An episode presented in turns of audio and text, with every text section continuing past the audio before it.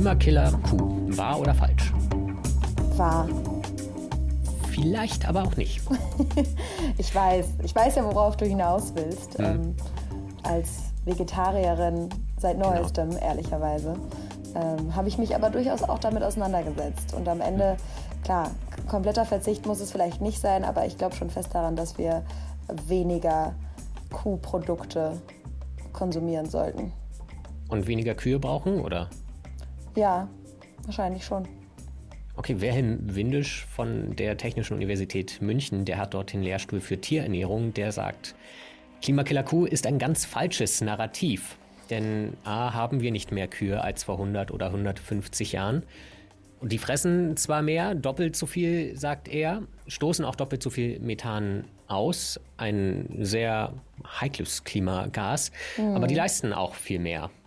Das stimmt natürlich. Ich finde auch nicht, dass die Kuh dafür äh, gescholten werden sollte, dass sie ein Klimakiller ist, sondern eher die persönlich dafür verantwortlich.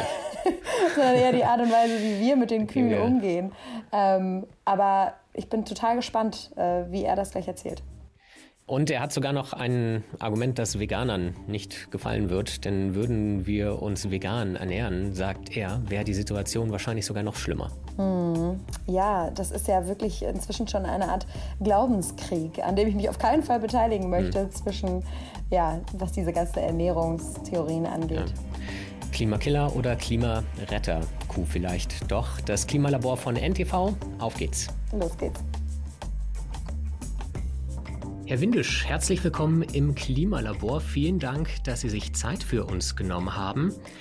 Sie halten den Lehrstuhl für Tierernährung an der Technischen Universität München. Als wir das erste Mal miteinander telefoniert haben, haben Sie mir aber trotzdem gesagt, dass Sie darauf hinweisen möchten, dass Sie nicht für die Tierhaltungslobby arbeiten. Wer könnte denn bei Ihnen auf die Idee kommen, dass Sie für die Tierhaltungslobby arbeiten? Also wir beschäftigen uns mit der professionellen Ernährung von landwirtschaftlichen Nutztieren. Da gibt es natürlich viele Leute, die sind den Nutztieren allgemein nicht so gut äh, gesonnen und würden also am liebsten äh, Nutztiere aus der Landwirtschaft verbannen. Das ist schon ja. eine Diskussion, die wir in der Öffentlichkeit haben. Und Sie vertreten dort Positionen, die so klingen, als wären Sie dagegen oder wie darf man das verstehen? Nein, es ist einfach äh, wichtig, die äh, Fakten und das Wissen rüberzubringen, denn die Wahrheit, die liegt in der Regel irgendwo in der Mitte und äh, die äh, Gesellschaft muss viele Dinge aushandeln. Also sie steckt mhm. in Zielkonflikten und da muss man einfach mit dem besten Wissen und Gewissen dann die optimale Lösung finden. Sie sagen aber, Methanemission von Wiederkäuern wird immer noch sehr verzerrt, vor allem in der Öffentlichkeit dargestellt. Ja, da muss man mal nur mal kurz in die Zeitungen lesen oder auch mit den eigenen Kollegen sprechen. Ja, ja da wird also ein enormer Beitrag den äh, Wiederkäuern zugemessen, so 15, 20 Prozent der Klimaerwärmung. Das sind Dinge, die kommen natürlich auch aus früheren Zeiten, also aus den, aus den, den Anfängen dieser ganzen Forschung zur, zur, zur Klimakrise. Und ja. man hat es halt einfach auch nicht anders gewusst. Ja? Und ja. es ändern sich die Informationen und diese Haltung ist heutzutage nicht mehr tragbar. Das heißt, Klimakiller Q stimmt nicht. Das ist ein irreführendes Narrativ. Warum? Das müssen wir uns nochmal genauer erklären, weil es gibt ja schon die Tatsache, dass Kühe sehr viel Methan ausstoßen, oder? Ja, Methan ist ein sehr wirksames Klimagas, äußerst wirksam. Wiederkäuer produzieren auch weltweit, also nicht nur die landwirtschaftlichen Wiederkäuer, sondern natürlich auch die ganzen äh, Wiederkäuer auf den äh, Grasland-Ökosystemen. Die gehören da von der Natur aus einfach mit dazu. Äh, also die Schafe und ja, und sehen Sie sich mal die Serengeti an, die Fotos davon. Das sind lauter Wiederkäuer. Hm. Ja, das sind also Abermilliarden von Wiederkäuern und die ähm, produzieren auch Methan, weil Wiederkäuer und Graslandschaft von der Evolution her zusammenhängt. Die haben sich seit 30 Millionen Jahren äh, gemeinschaftlich entwickelt. Das ist eine biologische, ökologische Einheit. Gut, und diese äh, Methanemission, die ist tatsächlich gegeben. Äh, die Wiederkäuer, auch unsere Nutzwiederkäuer, produzieren wirklich viel Methan. Und jetzt geht es ja den ähm, Klimaforschern nicht um die Wiederkäuer in der Serengeti, sondern vor allem um die massenhafte Haltung von Kühen zum Beispiel. Und die, Sie sagen, die sind kein Problem für das Klima? Ja, das kann man durchaus so sagen, denn ähm, wir verwechseln immer Konzentration in der Atmosphäre und die Emission. Das sind zwei verschiedene Dinge. Die Konzentration an Methan in der Atmosphäre die kommt wie für eine Badewanne, wenn man Wasser reinlaufen lässt und unten den Stöpsel zieht, dann läuft wieder Wasser raus, dann habe ich sozusagen in der Badewanne einen Wasserstand.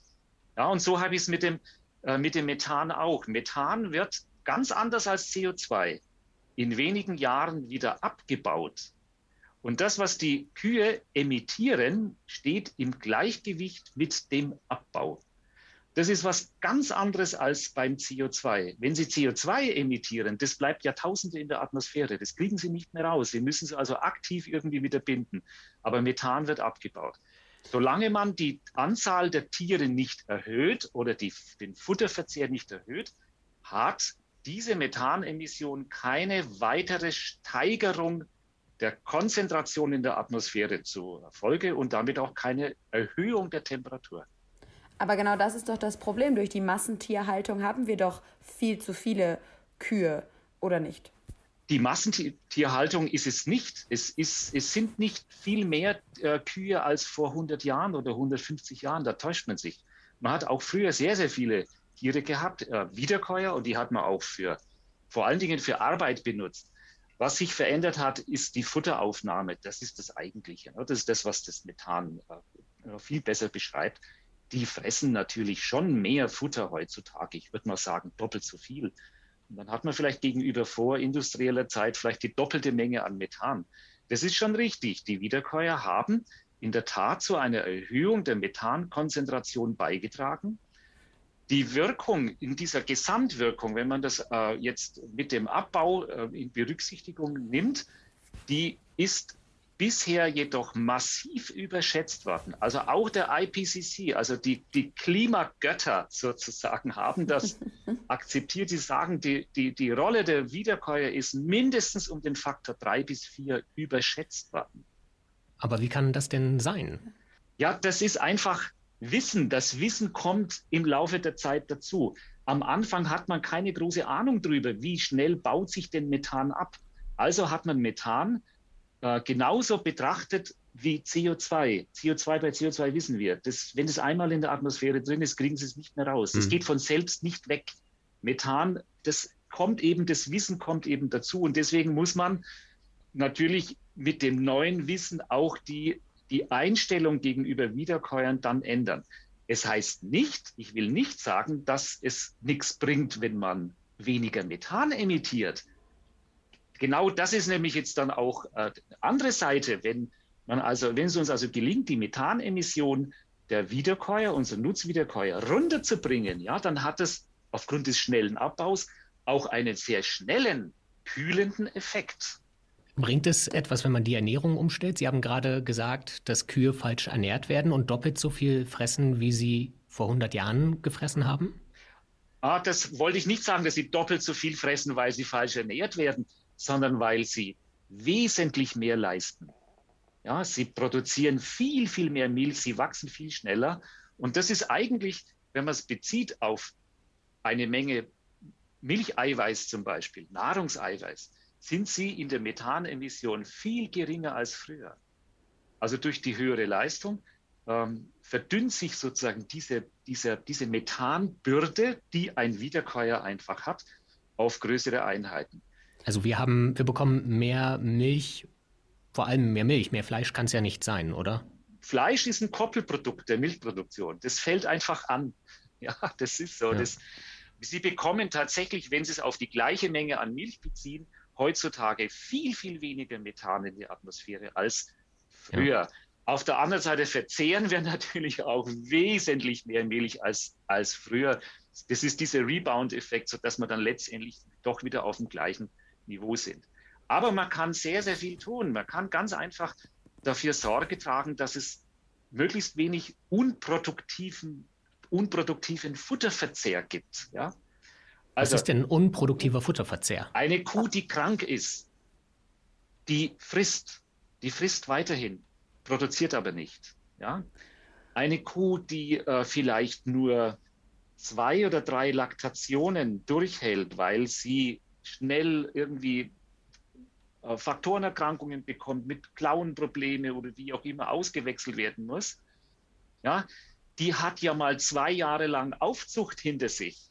In dieser Aufzuchtzeit hat sie ja auch gefressen. Also alles, was Tierwohl fördert, was Langlebigkeit fördert, das fördert oder das optimiert, das ist ein Reduktionspotenzial für Methan. Ja? Sie haben gerade gesagt, Laktationen aussetzt. Können Sie noch einmal für Laien wie mich erklären, was das konkret bedeutet? Also eine Milchkuh, ähm, Kühe geben ja nicht einfach Milch, weil sie Milchkühe sind, sondern sie geben mhm. deshalb Milch, weil sie ein Kind geboren haben, also ein Kalb. Ja? Und das dauert dann ungefähr ein Jahr oder gutes Jahr, ein Jahr, bis sie wieder ein neues Kalb bekommen. Ja? Und in dieser Zeit, mhm. das, ist dann, das ist der Laktationszyklus. In dieser Zeit produzieren sie gewisse Menge Milch. Ja, und wenn man sie gesund hält, wenn man sie optimal hält, ja, dann, dann kann so eine Kuh, die kann durchaus acht Jahre, neun, zehn, zwölf Jahre alt werden. Ja. Mhm. Und dann verdünnt sich so diese Aufzucht oder die Jugendzeit auf eine große, äh, auf eine sehr, sehr große Lebensleistung. Ja, also das ist alles, was man mit, äh, mit ganz einfachen Dingen, Tierwohl, Tiergesundheit, dann, dann machen kann. Futterqualität, da kann man also auch sehr, sehr viel machen. Den Punkt finde ich jetzt sehr spannend, weil am Anfang finde ich, klang es so, als würde das Tierwohl eher im Gegensatz zu einer äh, Methanreduktion stehen, weil man sagt, oh, je produktiver und je mehr, ähm, desto besser sozusagen. Aber Sie sagen, nein, das Tierwohl, also wenn wir die Tiere besser behandeln, stoßen sie automatisch weniger Methan aus, gerechnet auf das, was sie produzieren. Ja. Können Sie das nochmal erläutern? Das ist so. Die sind einfach, die, die Tiere können, sie können, sie müssen ja fressen. Sie müssen ohnehin fressen, sie müssen viel fressen. Und äh, es ist einfach so, die Methanbildung, die ist unvermeidlich für einen Wiederkäuer. Das darf man nicht abstellen. Die Methanbildung schützt den Wiederkäuer oder diese mikrobiellen Prozesse in den Vormägen der Wiederkäuer, die schützt diese mikrobiellen Prozesse vor, der, vor Entgleisungen. Das ist vor allen Dingen die Bildung von Alkohol. Also es ist ganz fundamental, dass Methan gebildet wird. Ja, das muss ein Wiederkäuer machen. Und der Wiederkäuer, der kann nun, der hat ja diese tolle Fähigkeit, dass er nicht essbare Biomasse fressen kann, dass er faserreiches Material zu sich nehmen kann und dass er Eiweiß also bilden also Gras. kann. Gras, Heu, was weiß ich, alles, was Sie als Mensch nicht essen können, kann er verwerten und er kann vor allen Dingen ohne, ohne jegliche Nahrungskonkurrenz zum Menschen Eiweiß bilden. Nahrungseiweiß, Fleisch oder Milcheiweiß. Sie brauchen bei einer Milchkuh, wenn Sie nicht in eine sehr hohe Leistung hineingehen, Sie brauchen kein Futterprotein einsetzen. Das ist wie veganes Protein. Ja, diese tollen Fähigkeiten, die müssen Sie natürlich mit einer gewissen Methanemission erkaufen. Ja, und jetzt gilt es darum, möglichst viel Produkt zu machen mit möglichst wenig Futteraufnahme. Und das ist der Kunst. Darf ich noch einmal kurz auf die Ernährung zurückkommen? Wenn Sie sagen, wir können aus Biomasse Eiweiße machen, hilft es auch? Es gibt ja Ideen, dass wir Kühe mit Seegras füttern. Ist das sinnvoll? Was halten Sie davon? Um den Methanausstoß zu reduzieren. Ja, also es gibt sehr viele, sehr, sehr viele äh, Versuche. Das macht man eigentlich schon seit, seit, also seit Anfang der Wiederkäuerforschung versucht man irgendwie die Methanemission in den Griff zu bekommen, weil dieses Methan, das entweicht, da entweicht ja Nahrungsenergie. Also es sind vielleicht so bezogen auf den Brennwert vielleicht so sechs bis acht Prozent und das ist verdammt mhm. viel. Wenn man also es gelingt, das Methan zu reduzieren, dann könnte man vielleicht die Energieausbeute aus der, aus der Nahrung noch ein bisschen erhöhen. Aber das steht immer in dem Konflikt mit der, mit der Notwendigkeit, also mit den möglichen Entgleisungen. Und alle Maßnahmen, die da unvorsichtig gemacht werden, haben zur Folge, dass die Mikroorganismen, die Pansen einfach nicht mehr richtig arbeiten. Hm. Wenn die nicht mehr richtig arbeiten, ja, dann bleibt einfach dieses Material länger im Pansen drin und das Tier ist voll. Es kann dann einfach nicht mehr so viel fressen. Futteraufnahme geht runter, die Leistung geht runter und das heißt letztendlich hat man vielleicht pro Kilo Futter, ja, das Methan gedrosselt, aber wenn dann die Leistung runtergeht, habe ich dann doch wieder pro Kilo Milch mehr Methan. Also das da heißt, beißt sich Ihnen, die Katze in den Schwarz. Ich höre raus, Kühe mit Seegras füttern ist keine gute Idee. Keine, also letztendlich, also es ist ganz einfache Überlegung. Es ist immer, es ist selten eine gute Idee, das zu tun, wenn man es nicht absolut wirklich professionell macht. Seegras hat noch den Nachteil in diesen ganzen äh, Algen, also die Makroalgen, da sind Bromide drin, das sind ja eigentlich toxische Stoffe und wir wissen nicht so, wir gehen davon aus, dass es auch in die Milch übergeht. Ja, also es gibt durchaus äh, Stoffe, die man ähm, oder Zusatzstoffe, die man vielleicht ins Futter reintun kann. Aber man muss einfach, man muss einfach sehen, das, es, es, es macht in der Gesamtsumme dann doch nicht so viel aus. Also man kann es machen. Ja? Hm. Entscheidend ist eigentlich die Futteraufnahme. Ja? Entscheidend ist die Futteraufnahme und die Vermeidung eines sozusagen einer unnötigen Futteraufnahme. Da können Sie viel, viel mehr machen, auf ganz einfache Art und Weise. Und da würde ich gerne nochmal zurückkehren an den Punkt, an diese Grundsatzfrage, sind Wiederkäuer, sind Kühe nun ein Problem für das Klima oder nicht? Sie haben vorhin was äh, gesagt, äh, wo ich stutzig wurde. Sie haben gesagt, Kühe stehen in keiner Nahrungskonkurrenz zu Menschen. Jetzt sagen wir ja immer, ähm, gerade auch für die Lösung des Hungers sei es eben besser, weniger Fleisch zu essen und weniger Tiere zu halten, weil man auf den Flächen, auf denen im Moment Futter für die Kühe produziert wird, auch Futter für Menschen produzieren könnte. Ja, da sprechen Sie einen, einen wunden Punkt an, der, der, der intensiven Nutztierhaltung. Da gebe ich Ihnen, und darüber müssen wir wirklich diskutieren. Ja? Wiederkäuer haben die Fähigkeit, Wiederkäuer haben die einzigartige Fähigkeit, vollkommen ohne Nahrungskonkurrenz zu Menschen höchstwertige Lebensmittel zu produzieren. Ich würde mal sagen, es ist sogar ein veganes Protein. Es geht nur mit, mit anorganischen Stickstoffverbindungen und nicht essbare Biomasse, so wie die Pflanzen mit, mit Dünger. Also Sie könnten auch einen Dünger in, der, in eine Kuh reinschütten und dann die fermentierbare Energie reintun. Also nicht essbare Biomasse. Würde es auch tun, würde auch Milcheiweiß draus machen. Die Wiederkäuer haben die Fähigkeit, das zu tun. Ähm, das geht aber nur bis zu einer bestimmten Leistung. Ja, das mhm. geht so ein, bis zu einer Leistung, wie sie vielleicht bei uns unter unseren hochprofessionellen äh, Verhältnissen so die Biobauern haben. Ja, die kommen ungefähr so an diese Leistungsgrenze ran. Wenn man die überschreitet, dann müssen sie äh, hochwertiges Kraftfutter einsetzen.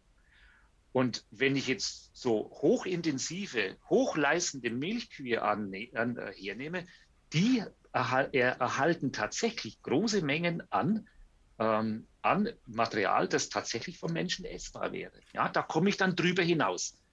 Und, wenn Sie stehen Welt, dann in Konkurrenz. Dann stehen Sie in Konkurrenz. Also das, wenn Sie es weltweit betrachten, Sie haben schon weltweit ungefähr 80 Prozent der Sojaernte geht an, an, an Nutztiere. Ein Drittel ja. der gesamten Getreideernte und Maisernte geht an Nutztiere. Das ist schon so. Ja? Man muss sich nur überlegen, wie weit soll ich es denn treiben? Ja, also wo überschreite ich die Fähigkeiten oder diese, diese äh, positiven Eigenschaften und wo komme ich dann in einen Bereich hinein, wo ich an einer anderen Stelle dann einen übergroßen Nachteil habe? Und das, das ist heißt, die ganze die Klimadiskussion. Ja? ja, das heißt, die Biokühe auf der Weide sind nicht das Problem, die dort nur das Gras fressen, aus dem wir sowieso nichts äh, machen könnten, in Anführungsstrichen, das wäre völlig in Ordnung. Das ist sogar ein Vorteil. Ich bin mal gespannt. Ich hätte gerne einen Veganer hier in der Runde, um zu diskutieren, ob man das als veganes Protein bezeichnen kann. Aber ähm, das heißt, darüber können wir uns einigen sozusagen. Äh, die Massentierhaltung in dem Sinne, dass sie mit Kraftfutter zugefüttert werden muss, ist ein Problem für das Klima. Da liegen diese ganzen Klimaforschungen nicht falsch, wie, wie Sie also, gesagt haben. Ja, also Massentierhaltung, ich, ich habe dazu eine ganz andere äh, Meinung es ist nicht für mich, gibt es gerade also da, da, auch diesen Begriff, der, der, den vermeiden wir mal vielleicht, weil das ist eine ganz andere, es ist eine andere Diskussionsebene. Aber mhm. sagen wir mal, Tierhaltung auf einem sehr hohen Leistungsniveau, da bekommen wir tatsächlich ein Problem. Und wenn wir jetzt von diesen gegenwärtigen Situationen, die in, vor allen Dingen in hochindustrialisierten Ländern, nehmen wir mal Nordamerika, wie das dort praktiziert wird, und wie wir das sozusagen auf weltweit äh, übertragen, und sagen, okay, das wollen wir nicht und das wollen wir komplett abstellen, dann schütten Sie schlichtweg das Kind mit dem Bad aus. Es geht um die richtige Balance zwischen Pflanzenproduktion und Tierproduktion. Jetzt könnte der Veganer sagen, ja, das brauche ich doch gar nicht. Ja, das ist doch alles unnötig. Ich könnte doch die Tiere komplett abschaffen. Oder in Ruhe lassen. Abschaffen? Oder, ja, oder irgendwie, ich würde sie dann irgendwie vielleicht einen, einen Zoo machen, in der dann äh, auf den Voralpen, im Voralpenland auf diesen Grasflächen dann nur Pferde und vielleicht nur ein paar so Rinder grasen und so könnte man vielleicht sich, könnte man sich vorstellen. Das klingt ja, doch idyllisch, oder? Ja, das klingt sehr, das klingt oder würde sehr idyllisch ausschauen. So, und das hat natürlich jetzt einen großen Haken. Es kann man alles machen. Also man kann durchaus, man kann durchaus, die könnte durchaus sich eine Landwirtschaft vorstellen, die komplett ohne Nutztiere, vor allen Dingen komplett ohne Wiederkäuer wäre. Aber welche Folge hat das? Jetzt bin ich gespannt. Ja, das ist eine gespannt. ganz einfache, Sie müssen dann einen Preis dafür bezahlen. Ja? Und der hat wieder was mit Klima zu tun. Auch das ist eine ganz simple Angelegenheit. Ein Kilogramm veganes Lebensmittel, ja, das Sie im Geschäft kaufen als veganes Lebensmittel, hat in der landwirtschaftlichen Produktion ungefähr vier Kilogramm nicht essbare Biomasse unvermeidlich miterzeugt. Ja? In, inwiefern? Das müssen Sie uns, glaube ich, genauer erklären. Ganz einfach. Fahren Sie mal durch die Land, durch das Land, durch die Landschaft, schauen Sie rechts und links und dann gucken Sie mal, was Sie essen können. Finden Sie auf einem Weizenfeld, finden, finden Sie, da liegen da Körner rum ja. oder nein? Sie, fahren, Sie, Sie können das allerwenigste essen, was Sie sehen. Als Beispiel, wenn wir sagen, wir haben Weizen und da kann man natürlich nur die Körner von essen und der nur Stängel Körner, der bleibt genau. übrig. Der mhm. Stängel bleibt übrig. Dann das Weizen, Sie essen oder Sie essen ja das, denn Sie essen ja nicht Vollkornbrot, nur, ja, Sie, sondern es geht in die mhm. Mühle. Da geht also ein, ein Viertel des Weizens geht als Nebenprodukt. Das ist ein Tierfutter. Das geht wieder Es muss alles verarbeitet werden. Ja, das mhm. muss wieder. Sie mhm. müssen in Form eines Kreislaufs denken.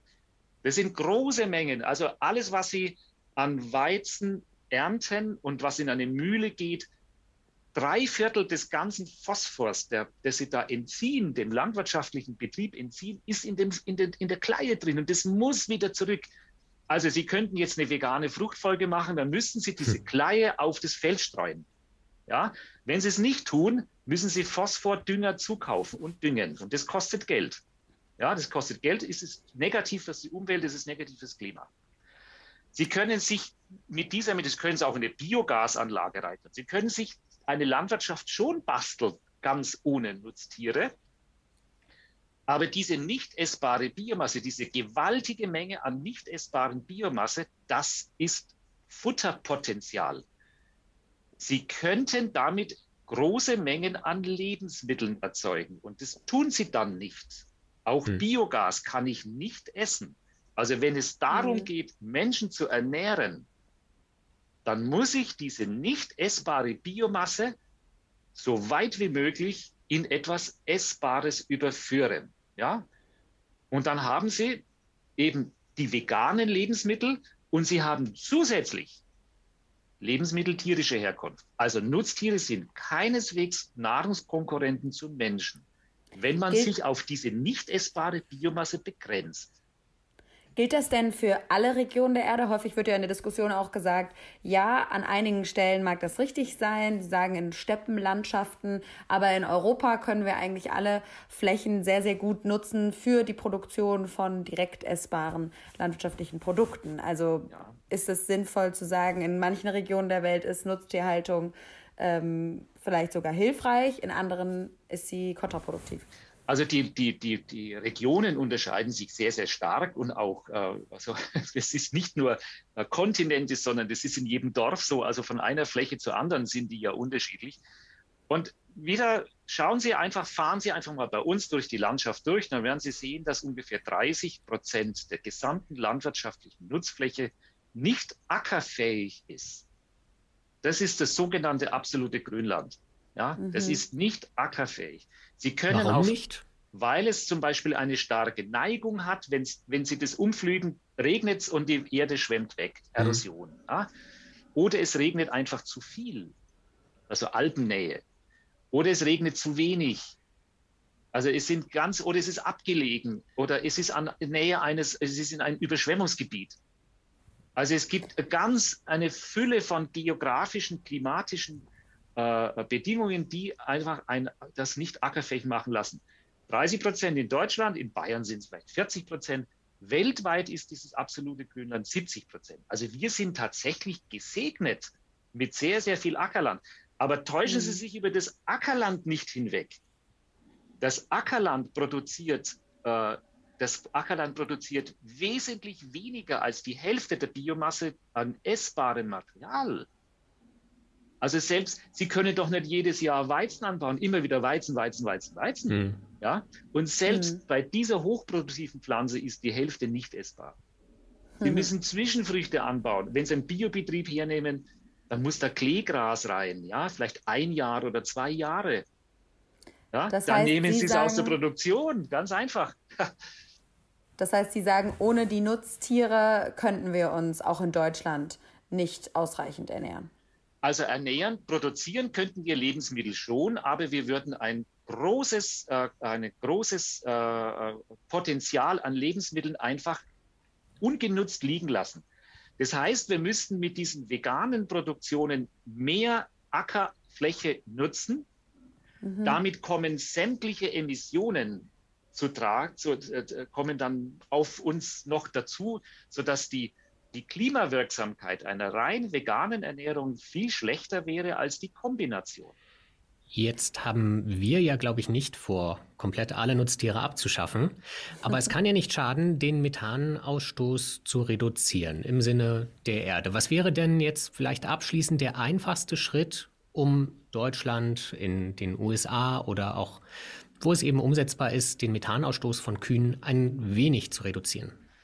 Das oberste Ziel ist ganz einfach die Vermeidung eines, einer unproduktiven Futteraufnahme. Das heißt professionelle Fütterung, hohe Futterqualität, hohe Tiergesundheit, hohes Tierwohl. Nicht unbedingt die Höchstleistung, sondern das ist so eine mittlere Leistung, ja, wo also die, die, das Potenzial der, der Wiederkäuer am besten rauskommt in dieser Verwertung der nicht essbaren Biomasse. Ja, und dann, wenn man das macht, da, da haben wir schon mal ein Potenzial, ich würde mal sagen, von 20, 30 Prozent. Also da ist enorm viel drin. Und dann hätte die Landwirtschaft einen massiven Beitrag geleistet. Kein Kohlekraftwerk kann das machen. Kohlekraftwerke kann ich abstellen.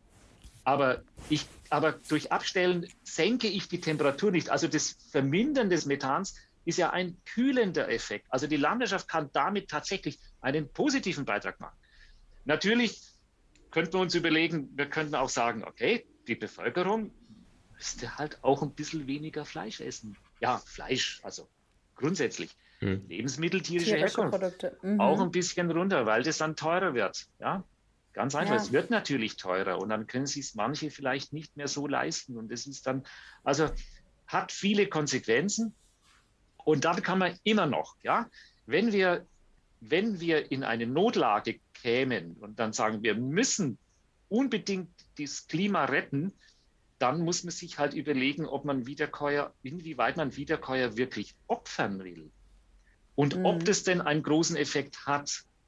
Ich möchte nur mal die, die Bedeutung der Wiederkäuer, die Bedeutung der Wiederkäuer in diesem oder dieses reduzierende Wiederkäuer nochmal vor Augen führen. Also stellen Sie sich vor, Sie würden jetzt die Wiederkäuer komplett abschaffen. Dann haben Sie äh, eine bestimmte Senkung der Methanemission. Diese Senkung der Methanemission haben Sie vielleicht in zwei, drei Jahren spätestens durch die CO2-Emission, die nicht reversibel ist, des, der anderen Quellen komplett schon wieder, ähm, so sagen wir, wieder ausge, äh, ausgefüllt. Mhm. Also ich will nicht sagen, dass, es, dass wir keinen Beitrag leisten müssen. Dass die Landwirtschaft keinen Beitrag, die muss einen Beitrag leisten. Aber wir müssen uns darauf konzentrieren, was ist wirklich wichtig.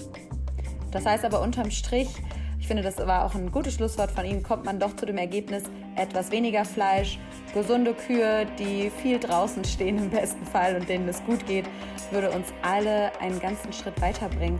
Vielen, vielen Dank, Herr Windisch. Das war sehr interessant. Gerne. Das war es. Vielen Dank. Danke ebenfalls.